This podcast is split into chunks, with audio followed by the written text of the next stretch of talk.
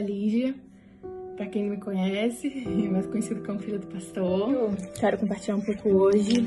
Eu vou ler em Coríntios 13, 1 Coríntios 13, é meu verso favorito da Bíblia. E o que, que tem desse verso? Segunda carta não, nós queremos primeira carta.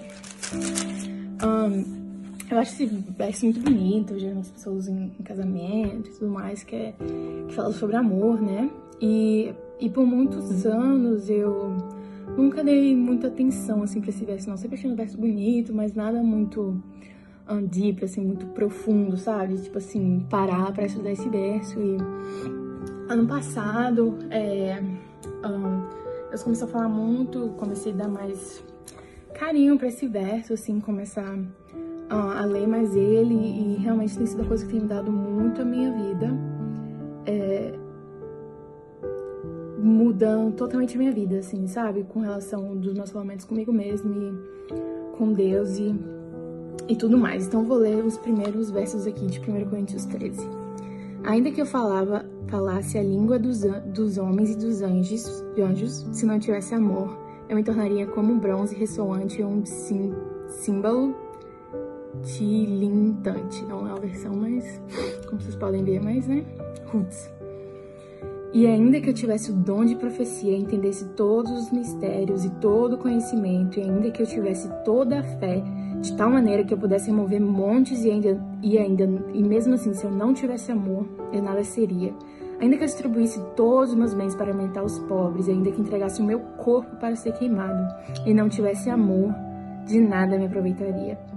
O amor é sofredor, é benigna, o amor não é invejoso, o amor não se vangloria, não se envaidece, não se comporta indecentemente, não busca seus interesses, não se irrita facilmente, não pensa no mal, não se regozija com a iniquidade, mas se regozija com a verdade. Sofre todas as coisas, crê em todas as coisas, espera em todas as coisas, suporta todas as coisas. O amor nunca falha. E eu acho muito legal você parar e, e cada frase você parar para analisar o que que fala é, cada palavra que por exemplo o amor é sofredor e você para para analisar o amor é sofredor é benigno não é o amor não é invejoso não se vangloria cada eu não gosto de ler assim rápido, eu gosto de pegar cada, cada palavra, o que, que isso significa, porque aqui não é só, só palavras para fazer mente, não, cada palavra tem um significado. E, é, e o que eu, eu gosto aqui que fala que o amor, com isso, o ser, o amor é maior do que você fazer alguma coisa. Aqui fala que eu posso jogar meu corpo, eu posso dar meu, meu dinheiro todo, eu posso fazer o coisa. Então, esse fazer não tem nada que eu fazer que vai ser comparado com esse tipo de ser, do, do amor desse tipo. E, e o que eu acho muito legal, que eu gosto de fazer, é porque Deus é amor. Deus não tem amor, Deus não me ama, Deus é, Ele é. Amor não é Deus, mas Deus é o amor.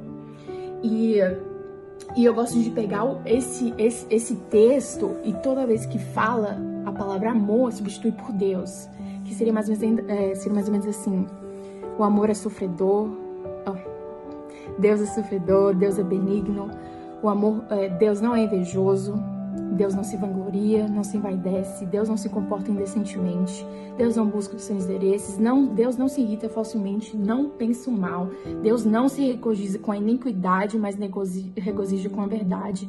Deus sofre todas as coisas, crê em todas as coisas, espera em todas as coisas, Deus suporta todas as coisas. Deus nunca falha. E se você, e eu acho isso tão poderoso, tão poderoso de tipo não sei, eu acho isso muito poderoso. Acho que, é, como diz em, em Romanos 12, que fala de, de renovação da nossa mente e, e, esse texto realmente me renova todo dia, toda vez.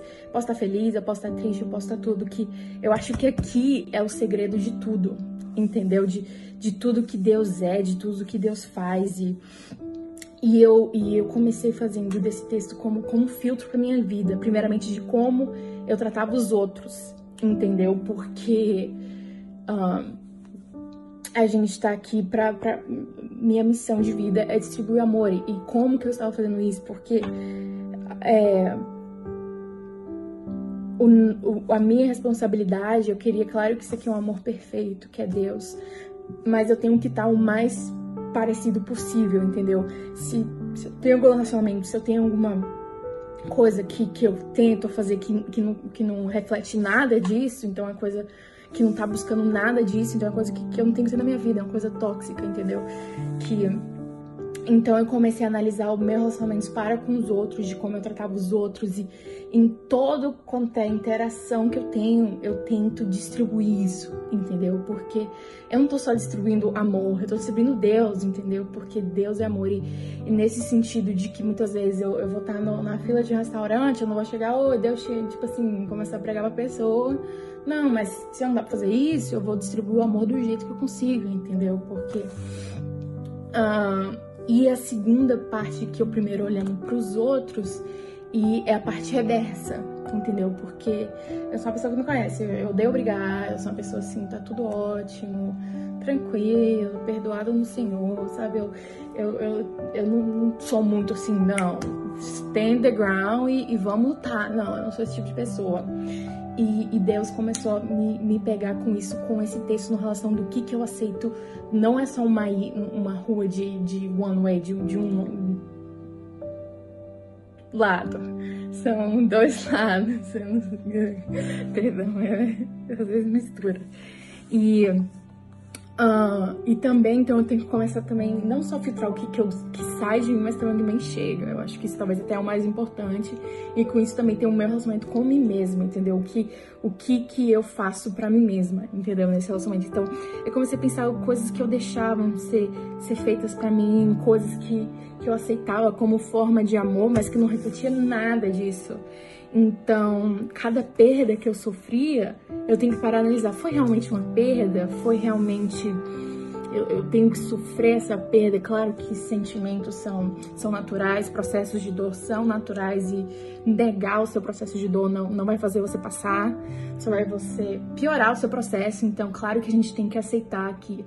Um, se a gente tá perdendo uma coisa, é um processo de perda e passar pelo luto disso, mas até onde isso é uma perda, entendeu? Até onde eu tenho que sofrer, até onde isso me fazia mal.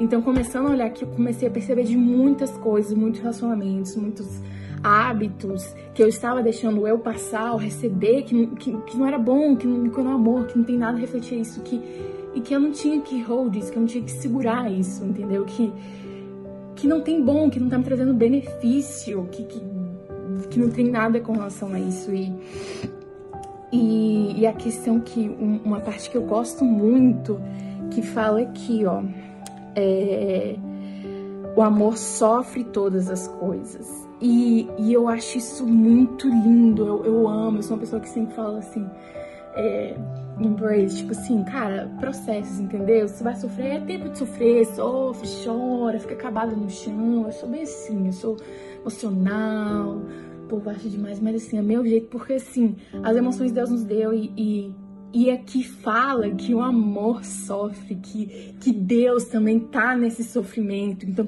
cada sofrimento, cada lágrima que eu tenho, não é não é fora disso, entendeu? Não é fora desse texto, não é fora desse filtro. Então, é, e até que fala no último versículo, no último verso, de, que é o verso 13, fala: E agora permanecem a fé, a esperança e o amor. Estes três, mas o maior destes é o amor. Maior desses é, é, é Deus, no caso. Então você pega a fé e a esperança. Então eu gosto de pegar essa questão de o amor sofre e possui a fé e a esperança, mas nem isso consegue ser amor. Então eu acho que mesmo que você esteja sofrendo com isso, pode abalar sua fé, isso pode abalar sua esperança, mas isso não, não, não tá fora disso, entendeu? Então, o, o amor que Deus tem, o amor que você consegue é, embrace, que você consegue estar tá no meio disso tudo, nada consegue ser maior. Nada, nada. Você pode estar tá desesperançoso, sua fé pode estar ruim. E a primeira coisa é ser honesto, entendeu? Porque Deus é, é, é, só tem a verdade. Então, acho que o primeiro passo é reconhecer essa parte do sofrimento, entendeu? Uma parte muito difícil, mas a primeira coisa é reconhecer, reconhecer que tá aqui que Deus sofre, que Deus vai estar sofrendo, que você vai sofrer, e que tá a parte do plano, e que não é uma parte que não tá fora, que, que o amor tá aqui, tá aqui, não, mas tá aqui. A, a fé, a esperança, o sofrimento, tá tudo aqui, porque o amor é maior, que Deus é maior. Então, é, eu gosto muito desse texto, eu, eu encorajo você sempre, eu tento ler todo dia e tentar entender realmente o que, que esse texto fala, não é só um, um, um verso bonito para casamento, para você postar de legenda para seu marido. Não, pegue esse, esse, esse texto e toda vez que falar amor, troque por Deus para seu marido.